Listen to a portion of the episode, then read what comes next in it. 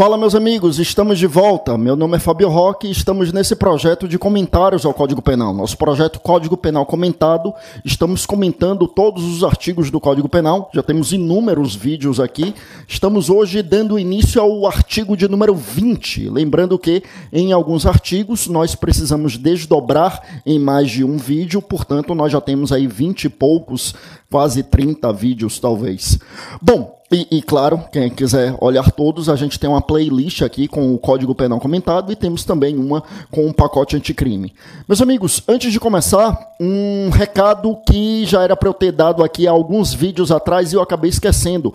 Nós lançamos o nosso podcast. Nosso podcast se chama Bons Estudos e o objetivo lá é fornecer alguns conteúdos que sejam exclusivos para o podcast, mas também pegarmos alguns vídeos daqui e transformarmos em áudio e colocar lá algumas algumas pessoas me cobraram isso porque disseram que facilita, porque você pode ouvir em segundo plano e etc e tal. Bom, lá nós teremos alguns conteúdos exclusivos e nós vamos progressivamente uh, mandando alguns vídeos daqui para lá, tá? Uh, é isso. Esse podcast, agora no momento aqui que eu estou gravando, não sei qual é o momento que você está nos ouvindo, mas agora no momento que nós estamos gravando, nós estamos no comecinho desse projeto lá do podcast, tá? Bom, hoje a gente começa o artigo 20 e no artigo 20 nós levaremos alguns vídeos para tratarmos dos chamados crimes aberrantes crimes aberrantes. O que é, que é crime aberrante? Crime aberrante, eu vou escrever aqui, é porque tem relação com a aberrácio. Aberratio é o erro. Aberratio se escreve com T, é aberratio. Então, aqui nós vamos falar de algumas questões relacionadas à aberratio, ao erro. Então, nós falaremos agora do erro de tipo, agora no caput do artigo 20. Mas nós falaremos ainda no artigo 20 sobre discriminantes putativas, sobre erro provocado por terceiro, sobre erro sobre a pessoa. No artigo 21, uh, eh, erro sobre a ilicitude do fato, que é o que a gente chama em doutrina de erro de proibição. Então, nós temos algumas questões sobre o erro para tratarmos aqui, por isso que alguns autores chamam isso aqui de crimes aberrantes, né? como por exemplo o chamava o professor Paulo José da Costa Júnior. Tá, então a começar pelo chamado erro de tipo, que muito antigamente começou sendo chamado de erro de fato, erro de fato, um erro sobre o fato. Já tem muito tempo que essa expressão foi abandonada, tá? Hoje a gente fala em erro de tipo. Aí eu quero te lembrar, eu já disse isso aqui algumas vezes, que tipo é, meus amigos, efetivamente a descrição da conduta na lei penal. A lei penal descreve uma conduta como criminosa, como no 121 que a gente tem ali matar alguém, a isso nós chamamos de tipo penal. Então, o que, é que seria o erro de tipo? Vamos ver? Vê comigo aqui na tela. O caput do artigo 20 vai nos dizer o seguinte: o erro sobre elemento constitutivo do tipo legal de crime exclui o dolo mas permite a punição por crime culposo se previsto em lei. Tá, vamos por partes. Olha só. Primeiro, o que é, é o erro sobre elemento constitutivo do tipo legal de crime? Meus amigos, para começo de conversa, a gente já viu que o tipo é essa descrição da conduta na lei penal. Né? Lá no 121, matar alguém. Lá no furto, subtrair para si ou para outra coisa ali móvel. A isso nós chamamos de tipo penal. É a descrição da conduta na lei penal. Esse erro aqui, sobre um elemento constitutivo do tipo penal, é um erro fático, é um erro sobre um fato. Erro, lembre comigo que é uma falsa percepção da realidade.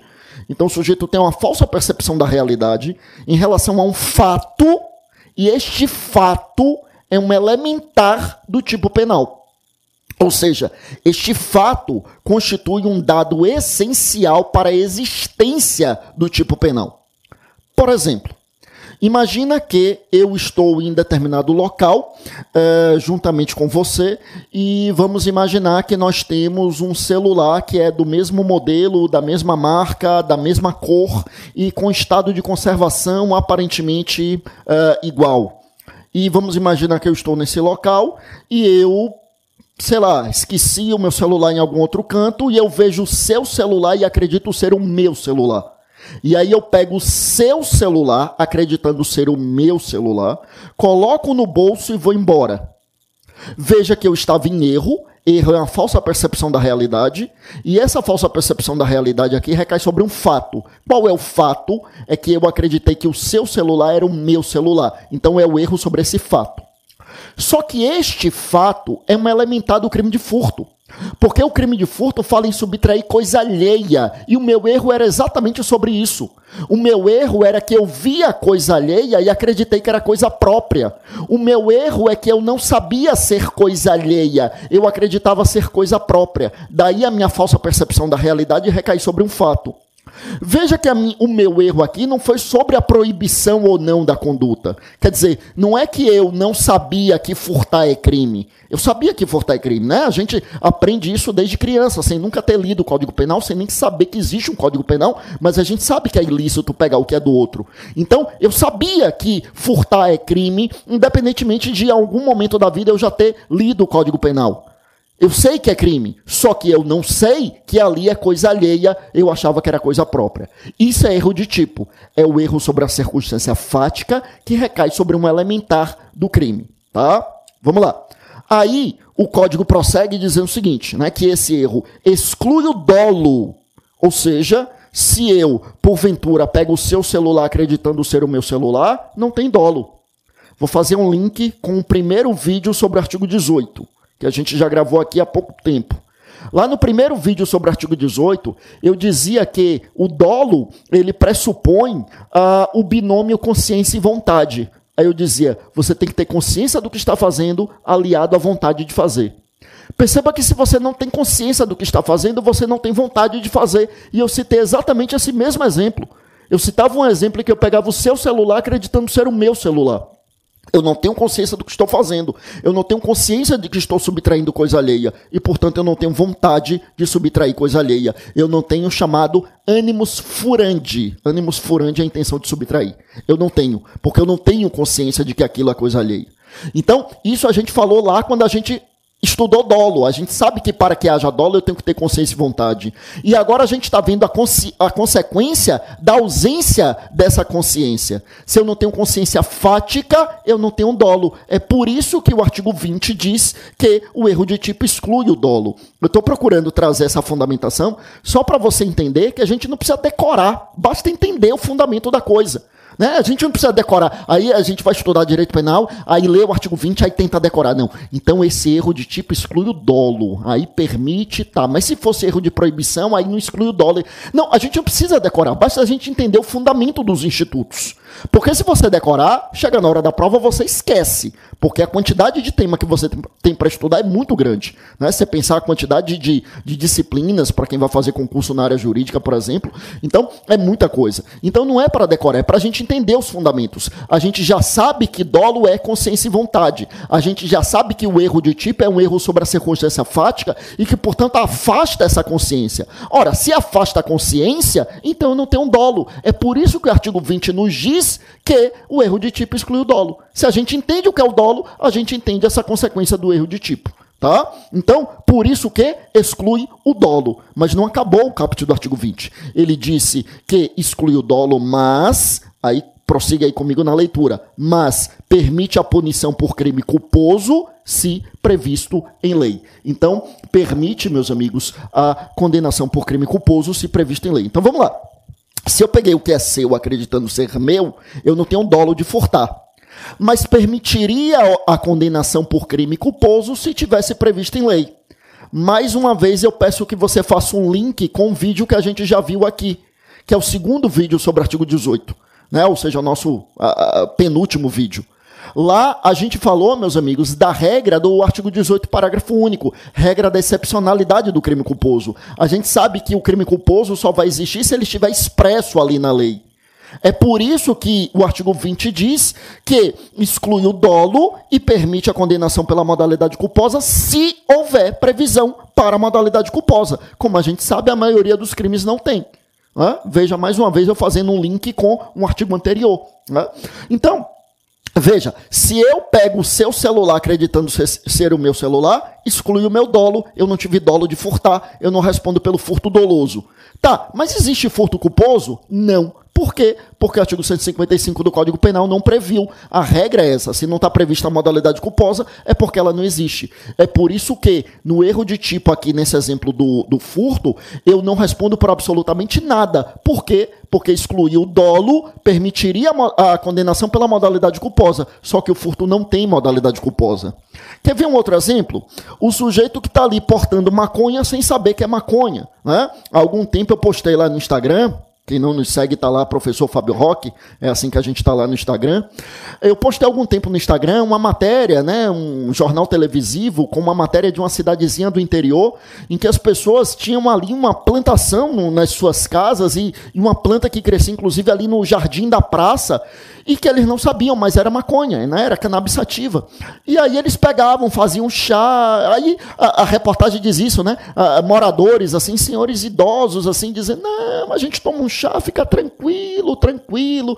E aí chegou um delegado novo na cidade. Imagine que pode ser você amanhã, para quem quer fazer concurso para delegado aí, você delegado ou delegada no interior. Aí o delegado passeando ali na praça viu aquela planta, ele identificou, né? Falando: não, não é possível, né? Parece muito, mas será que é mesmo? O delegado pegou ali a planta, mandou para a perícia e o laudo ali toxicológico demonstrou era cannabis sativa.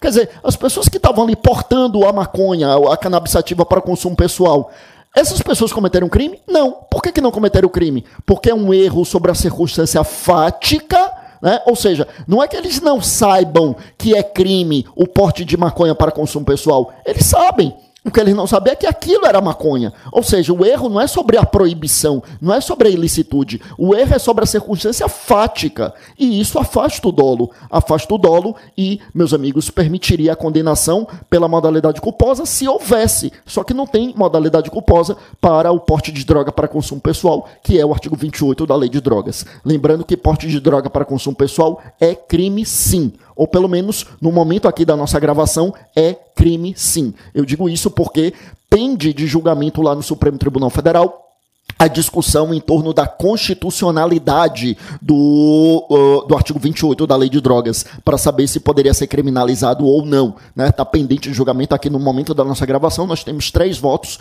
os três votos favoráveis ao entendimento de que deveria haver a descriminalização, porque esse crime é incompatível com a Constituição de 88. Só que o julgamento está suspenso há muito tempo. Pode ser que você esteja vendo aqui esse vídeo já algum tempo depois da sua gravação, então pode ser que o Supremo já tenha decidido essa matéria matéria, mas no momento da nossa gravação, o julgamento está suspenso há um bom tempo. Doutrinariamente, há quem defenda que já houve a descriminalização desde a lei de drogas, por não haver a previsão da, da pena privativa de liberdade, é o que defendia o saudoso professor Luiz Flávio Gomes, falecido há muito pouco tempo aqui da nossa gravação, mas uh, o Supremo já entendeu que não. Em um primeiro momento, o Supremo entendeu que não houve descriminalização e agora o Supremo está para discutir a questão da constitucionalidade, por isso que eu falei que porte, para, uh, porte de droga para consumo pessoal ainda é crime. Tá, agora veja só. Então, me dá um exemplo de um erro de tipo em que o sujeito responderia pela modalidade culposa.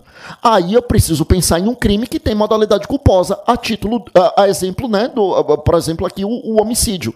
E aí é que entra um exemplo que você com certeza já viu nos livros de doutrina, no mínimo você viu lá na graduação, que é um exemplo totalmente estapafúrdio, do sujeito que está caçando em determinado local Aí ele viu é, alguém vestido de animal e, e, ele atira achando que é um animal. O, o, o, estapafúrdio do exemplo é o sujeito estar vestido de um animal em um ambiente em que, em que a caça seria permitida eventualmente. Aí o atirador atira no animal e depois, quando chega próximo, descobre que não era é, uma caça, era um ser humano. Nesse caso, eu tenho um erro sobre a circunstância fática. Veja, qual é o erro sobre a circunstância fática? É que eu achei que era um, ser, é um, um animal de caça, um animal animal cuja caça fosse permitida naquele momento e naquele local, e quando na verdade era um ser humano. Então erra sobre a circunstância fática, que é elementar do crime de homicídio, que fala em matar alguém. Se não for alguém, não é homicídio. Tá? E aí, sim, excluiria o dolo e o atirador responderia pelo homicídio culposo. Ou seja, como diz aqui, o final do caput do artigo 20 excluiria o dolo e ele responderia pela modalidade culposa, porque no caso do homicídio tem modalidade culposa. Só para a gente encerrar aqui, quero que você lembre que essa regra que está aqui no caput do artigo 20 não se aplica para aquela hipótese em que o erro de tipo é inevitável. Isso aqui é para hipóteses de erro evitável, ou seja, aquele erro que se o sujeito tivesse um pouco mais de cautela, ele conseguiria identificar. Como, por exemplo, eu citei aqui o caso em que eu pego o seu celular. Ora, seria apenas clicar na tela de início que eu veria que a foto de capa não é a minha e eu perceberia que não é o meu celular. Então, era um erro evitável. Aí aplicar-se essa regra do artigo 20, ou seja, exclui o dolo e se tivesse previsão de modalidade culposa, responderia pela modalidade culposa. Mas se o erro fosse inevitável, também chamado de invencível ou de excusável, aí perceba, meus amigos, que esse erro afastaria tanto o dolo quanto a culpa. Ou seja, se fosse um erro inevitável, o sujeito não responderia nem que houvesse a previsão de modalidade culposa. Tá bom? É isso. A gente encerra. Próximo vídeo a gente dá continuidade ao artigo 20, só que falando agora do artigo 20, parágrafo 1, ainda continuando com essa ideia de crimes aberrantes. Por hoje a gente tratou aqui do, do erro de tipo e a gente volta dando sequência a esse tema. Foi um prazer, fiquem com Deus, até o nosso próximo encontro.